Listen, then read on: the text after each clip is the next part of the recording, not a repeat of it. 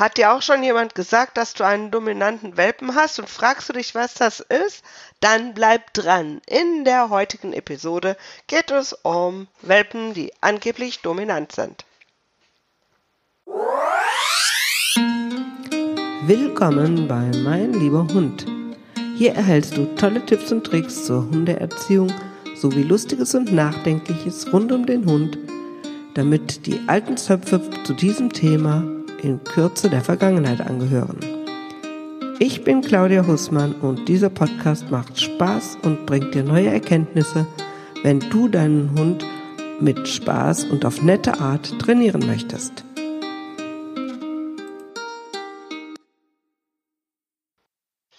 Ja, dieses Thema mit der Dominanz. Ich muss einfach nochmal drauf eingehen in der heutigen Episode, weil ich jeden Tag so viel Blödsinn lese und solche Fragen kriege, die mir sagen, dass da noch sehr viel Aufklärungsbedarf besteht.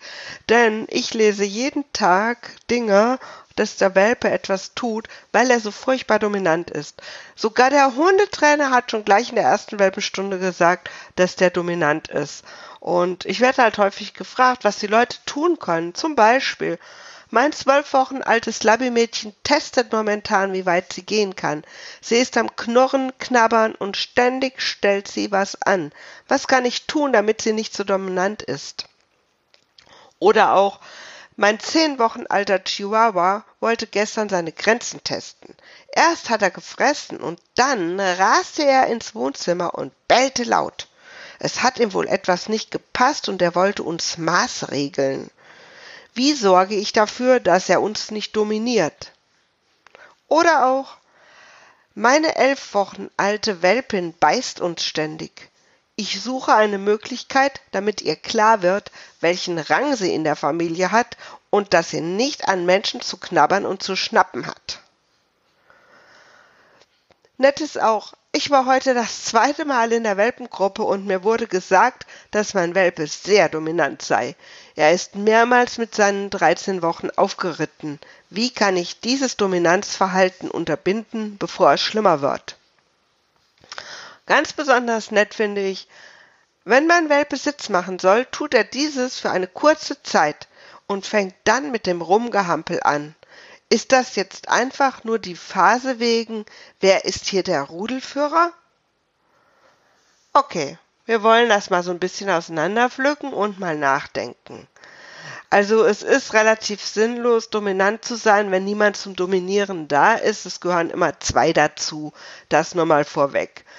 Aber ganz abgesehen davon, da ist ein Hundebaby. Das ist seit ein paar Wochen auf dieser Welt und es kann überhaupt noch nicht wissen, was für Regeln wir Menschen uns so ausgedacht haben und wie es sich benehmen muss. Das muss es ja gerade erst lernen. Wir gucken uns diese einzelnen Sachen mal an. Die erste Sache mit dem alles anknabbern und alles Blödsinn anstellen. Ein Welpe, der alles anknabbert, was ist mit dem? Ist der dominant? Nee, der ist völlig normal. Es ist Aufgabe vom Menschen, die Wohnung welpensicher zu machen, dann kann der Welpe nichts anknabbern und auch nichts anstellen, was immer das überhaupt bedeuten soll. Hat er einen Herd angestellt, das Auto angemacht oder was hat er angestellt? Ne? Also es liegt ja immer bei uns, dass wir dafür sorgen, dass der Welpe das tut, was wir uns wünschen. Oder das andere Beispiel. Wenn ein zehn Wochen junger Hund übermütig ins Wohnzimmer gerast kommt und dabei bellt, ist er dominant. Also eigentlich frage ich mich, ob ich dazu überhaupt was sagen soll. Ganz ehrlich, mal Hirn einschalten und nachdenken. Was hat jetzt, wenn ein junger Hund, ein zehn Wochen junger Hund in ein Zimmer gerannt kommt und bellt, mit Dominanz zu tun? Es kann alle möglichen Gründe haben, warum der bellt. Es kann einfach ein Übermut sein, vielleicht hat er was gehört. Ähm, das kann auch sein, dass er schon, äh, wenn er mal vielleicht ein paar Mal Aufmerksamkeit von seinen Menschen gekriegt hat, wenn er gebellt hat, damit die Aufmerksamkeit seiner Menschen erregen möchte. Das kann durchaus sein, aber das hat doch nichts mit Dominanz zu tun, sondern einfach mit dem, was sich lohnt oder nicht lohnt. Und es ist doch Entscheidung des Menschen, ob er seinem Welpen für Bellen Aufmerksamkeit schenken möchte oder eben nicht. Aber mir mir erschließt sich wirklich nicht, wie man überhaupt auf Dominanz kommen kann in dem Zusammenhang. Der nächste Punkt, ein Welpe knurrt.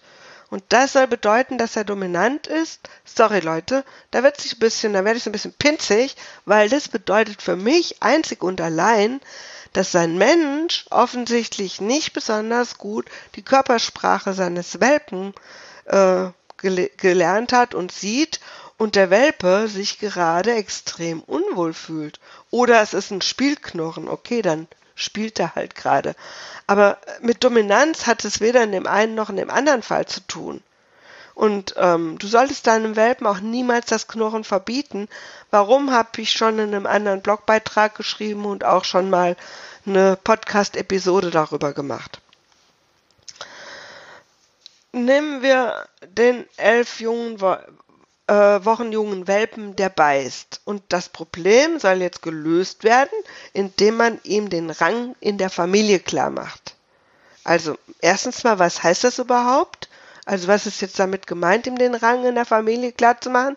Darf er jetzt in Zukunft nur noch auf dem Bauch durch die Wohnung robben oder was ist der Plan? Also ne, ich weiß gar nicht, was damit gemeint ist. Und ganz ehrlich, ähm, so ein elf Wochen altes Hundebaby möchte nicht die Weltherrschaft übernehmen, auch nicht die Familienoberherrschaft. Das will nicht in Zukunft rausgehen, jagen für die Arbeit, fürs Fressen sorgen und dafür, dass man ein Dach über dem Kopf hat. Wirklich nicht. Da, da, wird, da wird Welpen immer etwas zugetraut, das ist schon richtig gigantisch. Das wäre wirklich so, als würde man so einem halbjährigen Menschenbaby zutrauen, dass es morgen den Trumpf vom schon seinem Thron äh, haut. Wäre ja schön, ist aber nicht so. Äh, also wirklich, vergesst es einfach. In dem Fall, elf Wochen junger Welpe beißt, hat der schlicht und ergreifend noch nicht die Beißhemmung gelernt. Die ist nicht angeboren und muss gelernt werden. Und es ist Aufgabe seiner Menschen, ihm möglichst auf nette Weise zu zeigen, wie er seine Zähne richtig einsetzt. Natürlich soll er keine Menschen beißen, aber er kann das nicht von alleine wissen, er muss es erst mal lernen. Und mit Dominanz hat das wirklich nicht im entferntesten zu tun. Okay, dann kommen wir zu einem der Lieblingsthemen. Weil ein 13 Wochen junger Welpe aufreitet, bekommt er die Eigenschaft dominant. Der ist dominant, der ist aufgeritten. Ja, in der Tat ist dieses Aufreiten auch durchaus mal ein Dominanzverhalten. Das heißt, es kommt durchaus vor, im Speziellen auch bei erwachsenen Hunden, dass äh, dadurch gezeigt werden möchte, dass man den anderen Hund dominiert. Dazu gehört dann, um damit das Ganze auch wieder passt, dass der andere sich auch unterwirft, weil sonst passt es, klappt es nämlich mit dem Dominieren nicht. Und das nächste ist, dass ein Welpe in der Regel ähm, einfach dann aufreitet, wenn er überfordert ist. Das ist oft eine Übersprungshandlung, ähm, gerade auch so einer Welpengruppe, viele Welpen da, Aufregung und so weiter, nicht genug, nicht rechtzeitig sozusagen ins Bett gekommen und zum Schlafen gekommen. Und dann ist schnell mal so eine Übersprungshandlung da. Zu Hause werden in solchen Situationen übrigens gerne mal Kissen oder Stofftiere genommen. Das hat nichts damit zu tun, dass der Welpe dominant ist man sollte sich vielleicht mal angucken, wie ist der Tagesablauf, schläft er genug und sowas. Denn das ist häufiger mal der Fall. Und was es auch noch einfach sein kann, ist Sex. Schlicht und ergreifend Sex. Auch schon bei so kleinen Doktorspiele sozusagen, ähm, was man äh, einfach mal hat. Ich probiere rum. So wie der ein Tischbein mal knabbert, probiert er auch mal, ob er mal eben irgendwie auf dem Stofftier juckeln kann. Fertig. Und es ist ja auch nichts passiert, meine Güte Leute. Wenn man es nicht beachtet, ist es in der Regel gleich wieder weg. Was man auf jeden Fall ganz sicher nicht daraus schließen kann, und nein, man muss sich keine Sorgen machen, man hat nicht einen dominanten Welpen erwischt und der schubst einen auch nicht morgen von sein, vom Thron.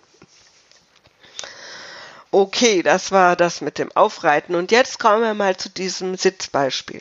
Ähm, das finde ich besonders interessant immer, weil das ist jetzt nur ein Beispiel von ganz vielen, wo ein Welpe ähm, etwas tut, also der hat, der Mensch hat ihm was beigebracht oder wollte ihm was beibringen. Und das sollte zum Beispiel so aussehen, dass der Welpe, wenn man Sitz sagt, sich hinsetzt und sitzen bleibt für längere Zeit. Aus Versehen hat man aber vielleicht ein paar Mal belohnt, wenn der aufgesprungen ist. Und jetzt hat der Welpe, zeigt jetzt das Verhalten, er setzt sich zwar hin, springt aber gleich wieder auf und hampelt rum. Wahrscheinlich wird dann immer so gemacht, er wird wieder hingesetzt, er kriegt dann nochmal einen Keks. Er wird also im Grunde immer wieder für das Verhalten belohnt und schon habe ich einen rumhampelnden Hund. Und so geht es ganz mit all den Sachen, die ihr euren Hunden beibringt. Die Hunde lernen schlicht, was sich für sie lohnt und tun das nicht, wofür sie gestraft werden. Das nicht, dass ich das jetzt befürworte, aber das ist einfach so, das sind Lerngesetze und es hat absolut nichts damit zu tun, wer ist der Rudelführerphase, was ist, was, ich weiß gar nicht, was das ist, eine Wer ist der Rudelführerphase, aber ähm, wenn ich das nur auf sowas schiebe, dann äh, schiebe ich sozusagen auf den Hund die Schuld, weil ich ihm was Falsches beigebracht habe. Das geht nicht. Also da werde ich auch immer so ein bisschen pinzig. Ne? Die Hunde tun genau das, was man ihnen beibringt. Lerngesetze kann man nicht aushebeln. Also wenn man, wenn das nicht das ist, was man wollte, dann kann der Hund nichts dafür. Dann lag es echt am Menschen, dass der das nicht geschickt beigebracht hat. Und die, die auch die Hundetrainer, die das dann auf irgendwelche ominösen äh, Dominanzgebaren und Rudelführergeschichten schieben, die haben schlicht und ergreifend keine guten Trainingsfähigkeiten und äh, begründen damit nur ihre mehr oder weniger groben Handlungen, die sie an Tieren vollführen, was traurig genug ist. Okay.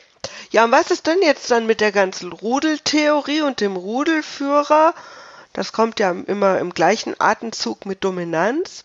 Tja, muss ich euch leider auch enttäuschen, alle, die das immer noch heranziehen für irgendwelche gewalttätigen Maßnahmen am Hund, haben es leider verpasst, sich in den letzten 20 Jahren fortzubilden.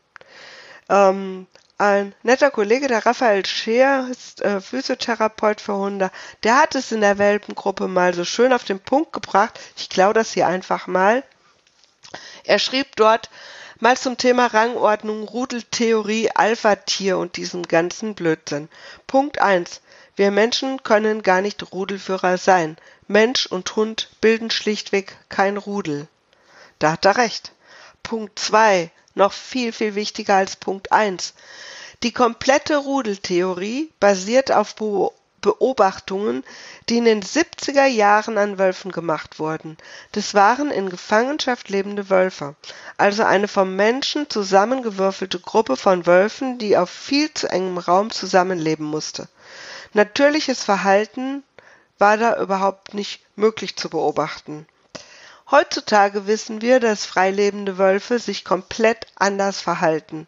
Wolfsrudel sind geprägt, hört gut zu, von Respekt und liebevollem Umgang. Das Leitpaar hat es gar nicht nötig, sein Rudel zu dominieren, sondern übernimmt Verantwortung und beschützt es. Also, das ist vielleicht mein Denkanstoß, den ihr euch zu Gemüte führen könnt. Ich finde es durchaus angebracht, seinen Welpen anzuleiten und ihm auf für ihn verständliche Weise zu zeigen, was ich von ihm erwarte.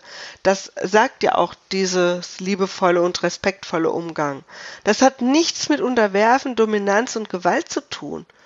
Ich habe in einer meiner Lieblingsepisoden in meinem Podcast ja auch meine Meinung zum Thema Rudelführer mal ausgiebig dargelegt und was ich unter einem solchen auch verstehe. Okay, das Fazit heute ist, vergiss einfach diese ganzen Begründungen mit der Dominanz und glaub auch bitte nicht, auch wenn es ein Hundetrainer ist, wenn da jemand erzählt, du löst irgendwelche Erziehungsprobleme, indem du der Rudelführer bist. Das ist wirklich immer nur Vorwand für irgendwelche unangenehmen Sachen, die dem Hund zugefügt werden. Und die Lerngesetze, die heißen Gesetze, weil sie gelten wie die Schwerkraft. Sie funktionieren. Jeder kann natürlich für sich entscheiden, was er davon anwenden will. Den Part mit der Strafe oder eben den Part mit der Belohnung. Ich habe mich für den netten Weg entschieden. Und ganz ehrlich, ich habe auch das früher anders gemacht, weil ich es nicht anders konnte und wusste, aber ich hatte Bauchschmerzen dabei. Und das hat mich eben veranlasst, ähm, mich umzuschauen und zu gucken, ey, es muss auch anders gehen. Und seit 20 Jahren bilde ich mich permanent fort und versuche auch heute noch jeden Tag ein bisschen besser zu werden und es besser zu machen und meinen Hunden noch mehr Freude zu bereiten. Und natürlich kann jeder für sich entscheiden, welchen Weg er geht. Welchen Weg willst du gehen? Also ich weiß, welchen dein Hund wählen würde.